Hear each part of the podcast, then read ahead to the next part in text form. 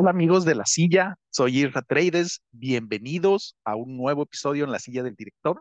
Oigan, y les tengo una pregunta que voy a resolver al final de este comentario, de este video. O si nos quieren dejar sus comentarios, a ver, tanto le atinan, se los agradeceríamos bastante. Pues bueno, y la pregunta es, ¿cuál ha sido el máximo escándalo de Netflix recientemente, ¿no? O sea, 2023. Y digo escándalo reciente porque todos sabemos que Netflix tiene una cantidad impresionante de escándalos en su haber, pero bueno, yo creo que ya es parte de la plataforma, ¿no? Entonces, al final, quédense, al final del programa vamos a contestar esta pregunta sobre cuál es el escándalo más nuevo dentro de todo lo que tiene Netflix, ¿no? Y haciendo una noticia rápida de un tema que iniciamos allá en el año pasado, de hecho, es, no sé si recuerden, pero Alec Baldwin eh, había sido acusado como de asesinato imprudencial o algo así por un incidente que sufrieron en el set de una película que están grabando que se llama Rust, donde estaban haciendo una prueba de armas y una de las armas que tenía Alec Baldwin tenía una bala de verdad, terminó matando e hiriendo a dos personas dentro del set si no me equivoco, la directora de fotografía y la directora o asistente, algo así. Entonces, murió una persona y otra terminó herida. Pues bueno, esta semana anterior, alrededor del 20 de abril, eh, por fin se le da cierre a este caso y los fiscales desestiman los cargos en contra de Red Baldwin porque llegan a la conclusión ellos de que em, fue o sea, como que hubo hechos nuevos recientes para este caso, donde decían que no era culpable Alec Baldwin tal cual, ¿no? Em, por, no, o sea, por ser accidental o algo así. Pero eh, dentro de este mismo caso también comentan de que, bueno, esta decisión no absuelve completamente de culpabilidad penal a Alec Baldwin, entonces va a permanecer activa pero puede ser que en un futuro, si salen nuevas pruebas o alguien vuelve a presentar cargos por algo similar, pueda retomar todo lo que estamos viviendo, ¿no? Con Alec Baldwin. Entonces, déjenos en los comentarios qué opinan ustedes del hecho de que se desestimen, desestimen, perdón, los cargos a Alec Baldwin por ese accidente que tuvieron en el set de Rust. Ahora bien, amigos, les quiero comentar les quiero comentar sobre una película que me pareció muy interesante, que salió realmente en enero de este año, pero aquí, obviamente, en México nos llegó hasta finales de marzo. Y es una película que me parece, o sea, desde que vi los cortos, eh, me llamó bastante la atención, ¿no? Sobre todo porque se va a ir mal y se va a ir como nepotismo, pero em, tenemos una película de Brandon Cronenberg, Cronenberg, perdón, que si reconocen ustedes el apellido, sabrán que es el hijo de David Cronenberg, ¿no? Uno de los mayores exponentes, e inclusive yo llegaría a decir em, el creador o se le atribuye a él el crear lo que conocemos como the body horror, o sea, este horror corporal, donde lo que hace es prácticamente los personajes que aparecen en películas llegan a tener algún tipo de deformación o algún tipo de transformación a lo largo de la película, ¿no? Entonces, obviamente estoy hablando de transformaciones corporales, eh, no deseadas en la mayoría de los casos, porque bueno, no me quiero meter en, no me quiero meter en, en muchos temas políticos, pero ustedes saben a qué tipo de transformaciones nos estamos hablando, ¿no? Hablamos, obviamente, por ejemplo, de la mosca, película súper famosa de los ochentas. Eh, también tenemos su primer película, que ya es considerada como de culto, de hecho casi todas de ellas, eh, Shivers. Eh, la más famosa en, en, esta primera etapa de Cronenberg fue, yo creo, Videodrome del 83, que se la recomiendo al 100%, y luego salió La Mosca, de Fly, y justo el año pasado se me hizo muy interesante, porque justo el año pasado sacó una película también eh, muy involucrado en este tema, ¿no? Y es eh, Crimes of the Future, donde él parece ser que tiene temporadas así con ciertos actores, ¿no? Entonces, Crime of the Future fue muy galardonada en muchos diversos festivales de cine. Creo que aquí a México no llegó al cine, o por lo menos no a Torreón, pero sí la pueden disfrutar en Movie, si no me equivoco ya está disponible en Movie. Está, no la he podido ver, pero dicen que es muy interesante. Sale Vigo Mortensen, Lia Sidux, Kristen Stewart. Entonces, pasen a verla. Eh, de hecho, está en Amazon Prime actualmente, entonces pasen a verla. Yo lo voy a hacer este fin de semana. Entonces, eh, ya les iré contando qué tal Crimes of the Future, ¿no? Pero bueno, disculpen que me haya desviado del tema, pero es inevitable. Eh, es inevitable hablar de David Cronenberg si vamos a estar hablando de su hijo, ¿no? Porque está muy, muy influenciado por el cine del papá. Entonces, Brandon, Brandon, que les voy a decir David y Brandon a partir de hoy, eh, y pues bueno, disculpen la familiaridad y lo igualado que es puede sonar al decirle David y Brandon a estas grandes estrellas, ¿no? Pero bueno, es para facilitar eh, la transmisión y obviamente grabar todo esto. Bueno, entonces, eh, Brandon toma mucha inspiración en sus primeras películas de, de su papá, ¿no? De David Cronenberg, pero con ciertas diferencias, sobre todo en esta última. Ah, perdón, y les he dicho cómo se llama. Infinite Pool, en inglés le pusieron Infinite Pool, y aquí en español, que duró como una semana o dos semanas en cartelera, eh, le pusieron Muerte Infinita. Ahorita vamos a ver el porqué de eso. Pero bueno, Brandon Cronenberg tiene, eh, si no me equivoco, esta es su tercer película y él, al igual que su padre, escribe y dirige esta película, ¿no? Entonces, de la misma manera, eh, Brandon, dentro de estas tres películas que él tiene, la primera de 2002 se llama Antiviral, toma esta idea de gente que se puede infectar, si no me equivoco, de enfermedades de famosos. Entonces tú compras la enfermedad ahorita de tu famoso como para sentirte más cercano a él, de cierta manera, lo cual está súper raro, pero bueno, cada quien, cada quien se puede enfermar de lo que quiera, parece ser. Entonces, eh, hasta este punto, esta primera película eh, antiviral trata de esto y que se relaciona mucho con las películas de su papá, ¿no? De David.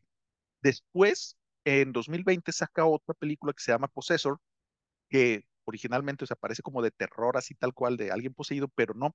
Aquí mezclamos una, bueno, mezcla él una vez más este body horror donde lo que hacen es, em, porque lo que hace David muchas veces es esta combinación entre lo humano o lo carnal, llamémoslo así, y algún tipo de máquina o ente o cosas así, ¿no? O sea, no necesariamente humanos con humanos. Y lo que hacen aquí en Possessor es algo similar, ya que pueden implantarle un chip en el cerebro a las personas y quien se lo haya implantado y demás, pues obtiene el control de su mente, ¿no? Entonces, obviamente esto no lo utilizan para el bien, sino como para mandar a asesinar gente o mandar cometer crímenes, ¿no? que no estén relacionados a quien realmente quiere cometer crímenes, sino a quien termina siendo controlado y poseído, ¿no? Ahora, en esta tercera película que se llama Muerte Infinita, vemos algo similar en el sentido de, híjole, es que no sé cómo decirlo, como de la identidad, ¿no? Porque un posesor, pues prácticamente la persona que está siendo controlada no es ella misma. Y acá lo vemos desde el otro punto de vista, pero les voy a contar primero de qué va, ¿no? bueno, para empezar, el elenco. Perdón, tenemos un elenco estelar, obviamente, como no podía ser diferente. Tenemos a Alexander Skarsgård interpretando a James, un escritor que está en un bloqueo del escritor buscando inspiración en diferentes lados para poder publicar, ¿no? Tenemos a Cleopatra Coleman, quien hace el papel de su esposa aquí, quien lo, la, lo acompaña eh, en estas vacaciones para buscar inspiración, ¿no? Y por último, el tercer personaje, pues yo lo llamaría como que muy importante, es Mia Goth interpretando a Gaby, que parece ser que Mia Goth ya tiene cierto tiempo tratando de convertirse en la reina del terror de los 2020, ¿no? Desde que, sacó X, bueno, ya tenía películas anteriores, eh, pero la, recientemente con X, y luego, híjole, Pearl, y luego va a salir Maxine también de ella, esta trilogía pero bueno, aquí la vemos en un papel un poquito diferente, ahorita van a ver, y es muy, muy interesante lo que hace ella, ¿no?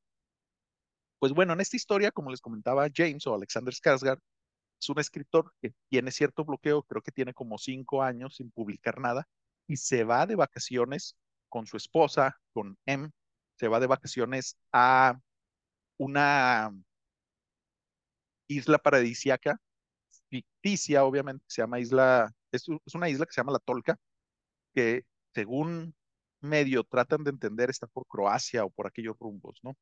Entonces están en un resort de lujo tratando de, pues de sacar inspiración, no sé por qué tratan de sacar inspiración en un hotel de lujo y demás.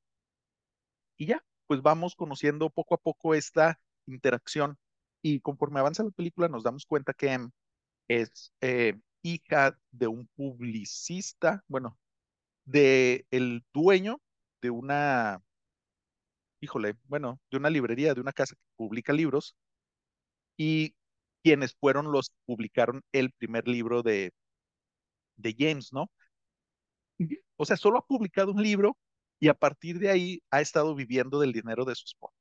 Digo, el sueño de muchos, creo yo, pero no mío, ¿eh? No mío, no, no, no piensen mal. A mí sí me gusta mucho trabajar y estar al 100.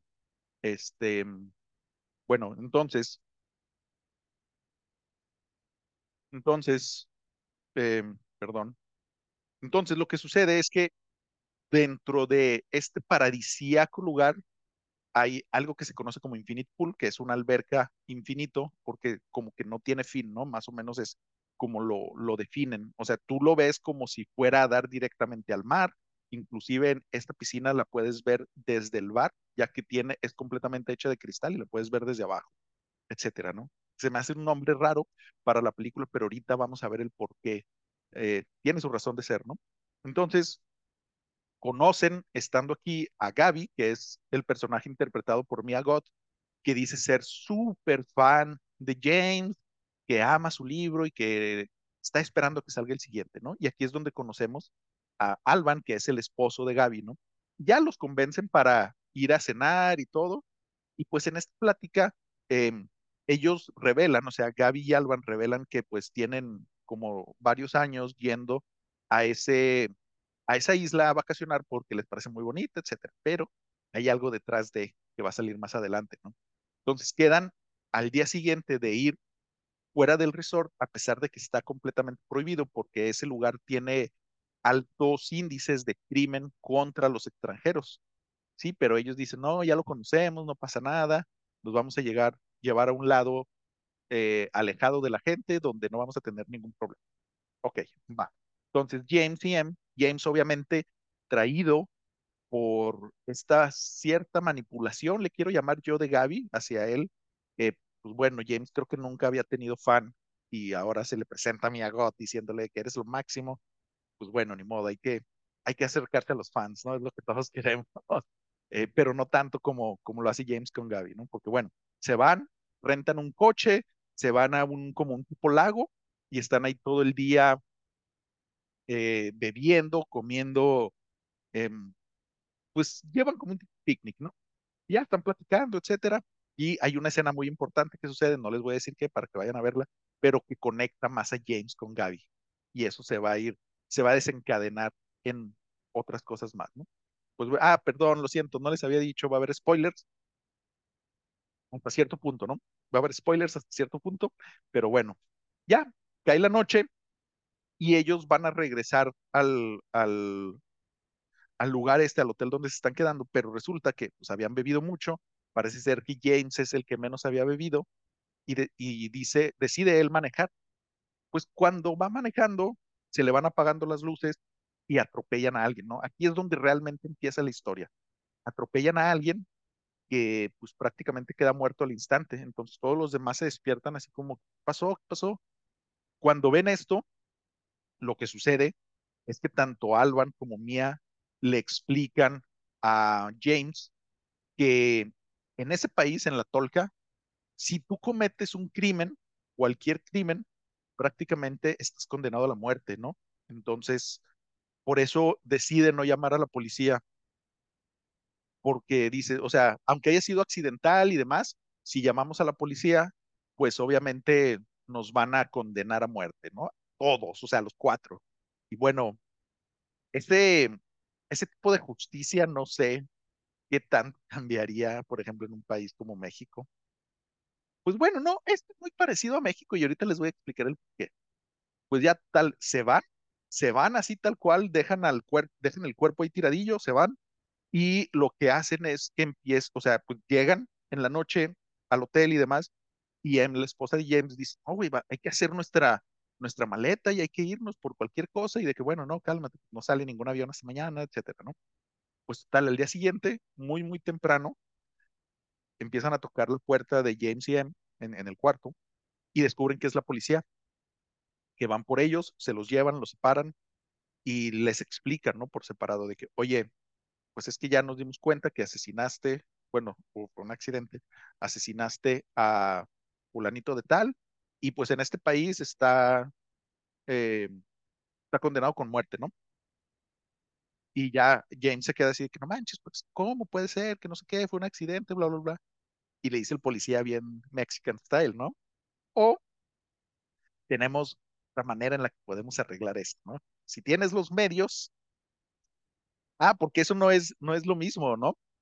Em, no solo estás condenado a muerte, sino que estás condenado a que el primogénito de la familia que afectaste sea quien te asesine a mano de cuchillo y todo, y tú no puedes defenderte ni hacer nada, ¿no?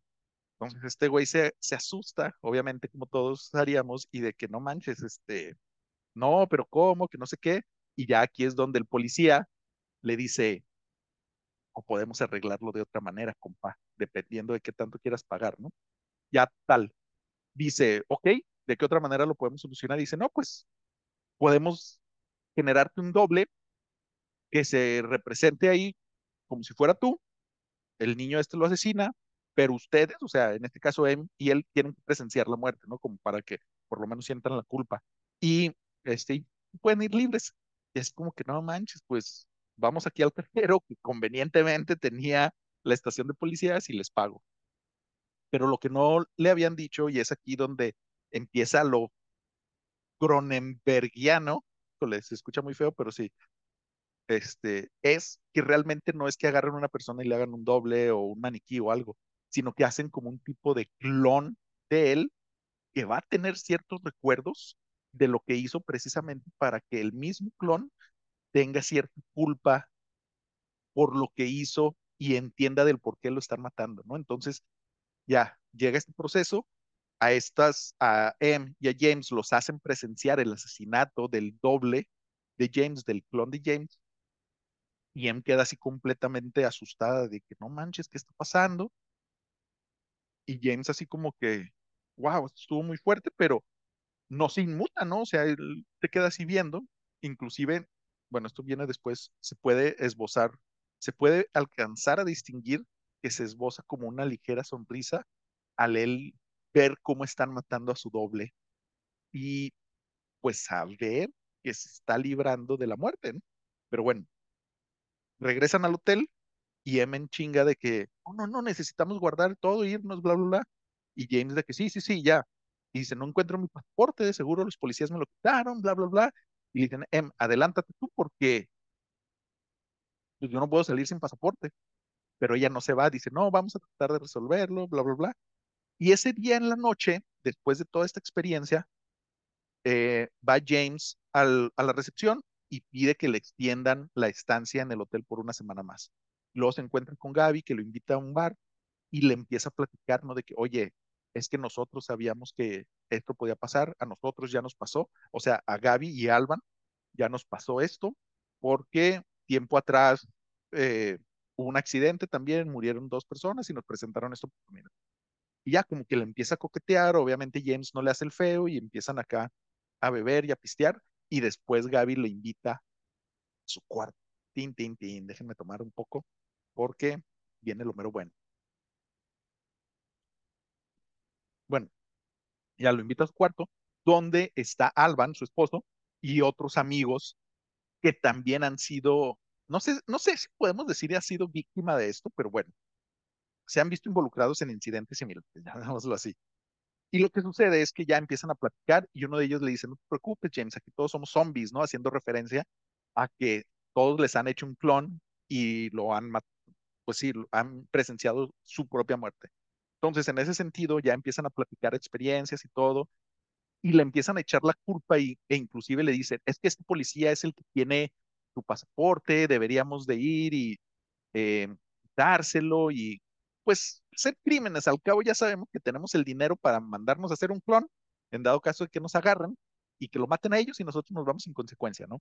Esa es la premisa de toda esta historia. Perdón que me haya tomado 20 minutos para llegar aquí, pero es algo que vamos viendo cómo se va desarrollando, ¿no? Porque el día siguiente llega James con otro, ah, porque aparte de eso, cuando matan a clon, tú te tienes que quedar con las cenizas que te dan. Entonces llega James con otro, otra vasija con cenizas de otro clon suyo y M le dice que, güey, estás loco, yo ya no aguanto, ya me voy. Este, allá alcánzame la civilización cuando resuelvas el tema de tu pasaporte. Tal James queda y empieza a relacionarse más con esta gente, empiezan a consumir eh, sustancias alucinógenas, llamémoslo así, y hay escenas, pues algo fuertes, sí tengo que decirlo yo, donde ya no sabes si están alucinando o está sucediendo en realidad porque pues entre todas estas personas empiezan a tener una orgía mientras beben, mientras se drogan y luego luces así neón por todos lados como si fuera de Neon Demon o alguna película de este Wending Rack, creo que se llama. Sí, bueno, el que dirigió The Neon Demon y Only God Forgives y Drive y todo eso, estas escenas así con mucho neón por todo lado, música muy, muy buena que te meten en trance junto con los personajes. Y pues bueno, aquí vemos cómo esa relación que les comentaba entre Gaby y James se hace más cercana, obviamente. Y ya pues deciden llevar una vida entre todos ellos, seguir cometiendo crímenes dentro de este pueblito, dentro de esta isla, porque saben que no va a haber consecuencia real, ¿no? Ahora sí, viene aquí la parte de spoilers así muy, muy fuertes, que es lo que pasa ya casi al final de la película, ¿no? Spoilers, les repito, hay spoilers a partir de este momento. Déjenos su like, déjenos sus comentarios, qué es lo que creen que puede pasar dentro de esta parte. Pero bueno, regresando a la trama con spoilers,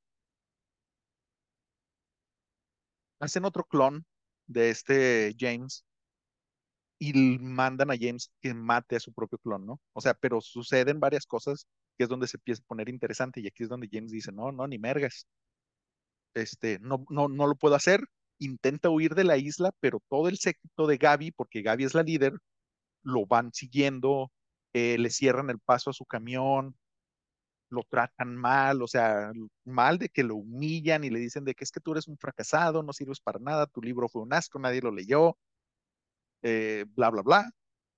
Y tú vas a hacer aquí lo que nosotros digamos, perro. Y ya, como perro que es, le presentan a su clon así amarrado con una correa y le dicen, órale, porque si no, ah, porque le dicen algo así como que de aquí solo sale vivo uno de ustedes dos y tú decides quién. ¡Pum! Batalla campal, hacen un desmadre.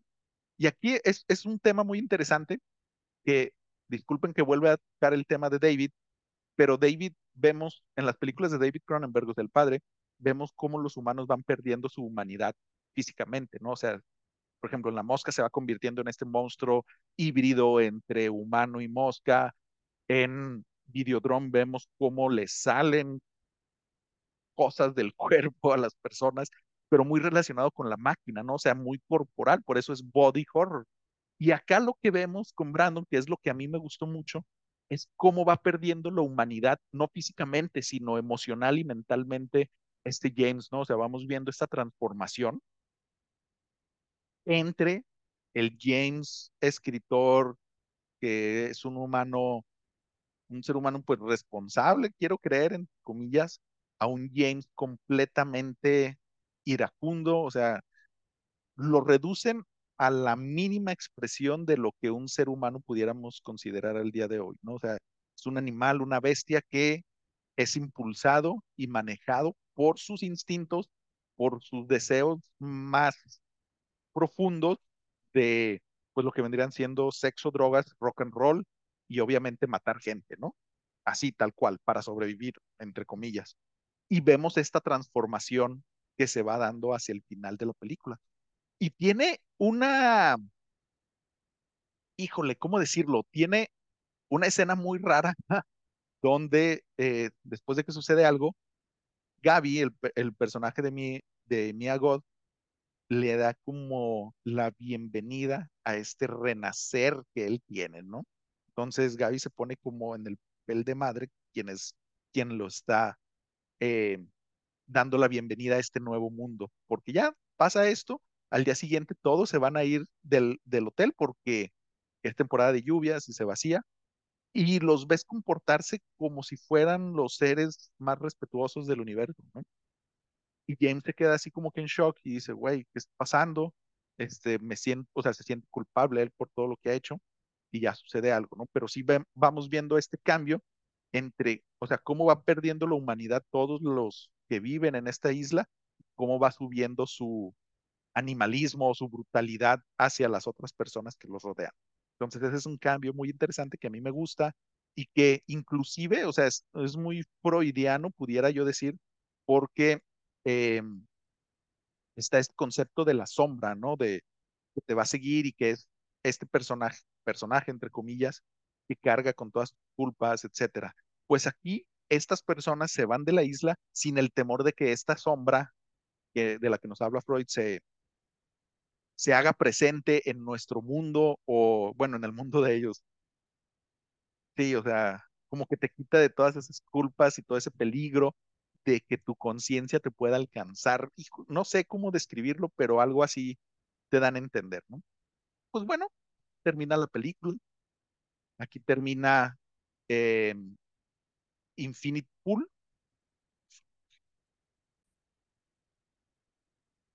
Bueno, aquí termina Infinity Pool con unas grandes, grandísimas actuaciones de Alexander Skarsgård. Le está muy canijo en esta película porque obviamente estamos viendo esta transformación que les comento, ¿no? Y también Mia Goth. Ah, no, es buenísima, buenísima aquí porque la vemos cambiar también ese papel entre la fan, este, buena onda, la chica bonita que no hace nada, a ser la más perra desgraciada de este ejército de zombies criminales, ¿no? Entonces, excelentes actuaciones, excelente música, te digo, te mete mucho en el papel y te deja con cierta intranquilidad al final de la película, porque yo, a mí me genera esta, esta cuestión que ya lo, ya lo habíamos vivido en su momento con eh, The Prestige de Christopher Nolan o El Gran Truco, creo que le pusieron en español, donde, oh, spoiler por cierto, se hace un clon del, del mago y uno de los cuerpos cae a una, a una como alberca, casualmente, donde lo encierran y se muere ahogado, ¿no? Entonces te deja con este pensar de, tú eres el clon o el que están matando es el clon, ¿no? O sea, como tiene recuerdos y tiene este sentimiento, eh, ¿cómo diferenciar entre tu persona y tu clon si ambos son realmente el mismo? No sé, no sé cómo explicarlo. Déjenos en los comentarios qué opinan ustedes. Si en The Prestige el que se moría era el clon o era el original. Y cuando vean Infinite Pool, déjenos saber qué es lo que ustedes creen. ¿A quién matan? ¿Al clon o, al, o a la persona de verdad? O sea, al, al, al original, llamémoslo así, ¿no? Pues bueno, muchas gracias por acompañarnos. Les recordamos que martes y viernes estamos subiendo contenido en todas nuestras plataformas. Nos pueden escuchar en Spotify, en Apple Podcast, YouTube. Síganos también en Instagram, TikTok y demás, ¿no? Eh, por cierto, regresando a la pregunta que les había hecho al inicio, ¿cuál es el escándalo más grande que tiene Netflix durante 2023?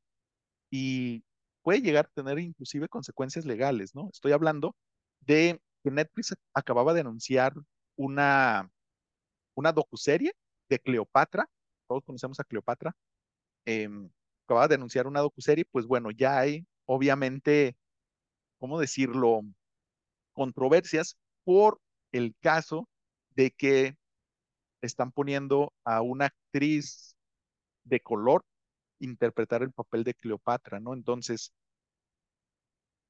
pues es algo normal de Netflix, llamémoslo, lo cual es algo normal de Netflix, pero aquí el detalle es que el gobierno de Egipto ha lanzado una, pues una campaña porque dicen que Netflix quiere distorsionar y borrar la identidad egipcia al declarar que Cleopatra es de piel clara, no negra. O sea, eso lo dice la gente de, de Egipto, ¿no?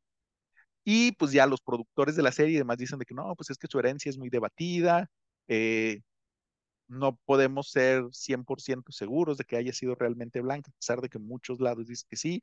Y al final de cuentas dicen, bueno, si no les gusta el reparto, no vean el programa. Y si recordarán, no sé si esta producción era una que iban a hacer de Cleopatra con eh, Gal Gadot interpretando a Cleopatra, pero que hubo, ¿quién los entiende, no?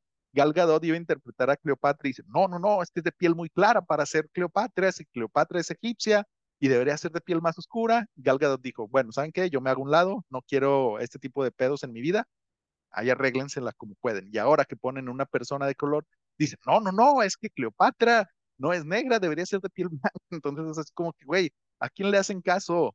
Netflix, ponte de acuerdo, por favor. Y pues bueno, amigos, esto sería todo por el episodio de hoy. Muchas gracias por acompañarnos. Y les recuerdo que nos vayan a seguir en todas sus redes sociales, YouTube.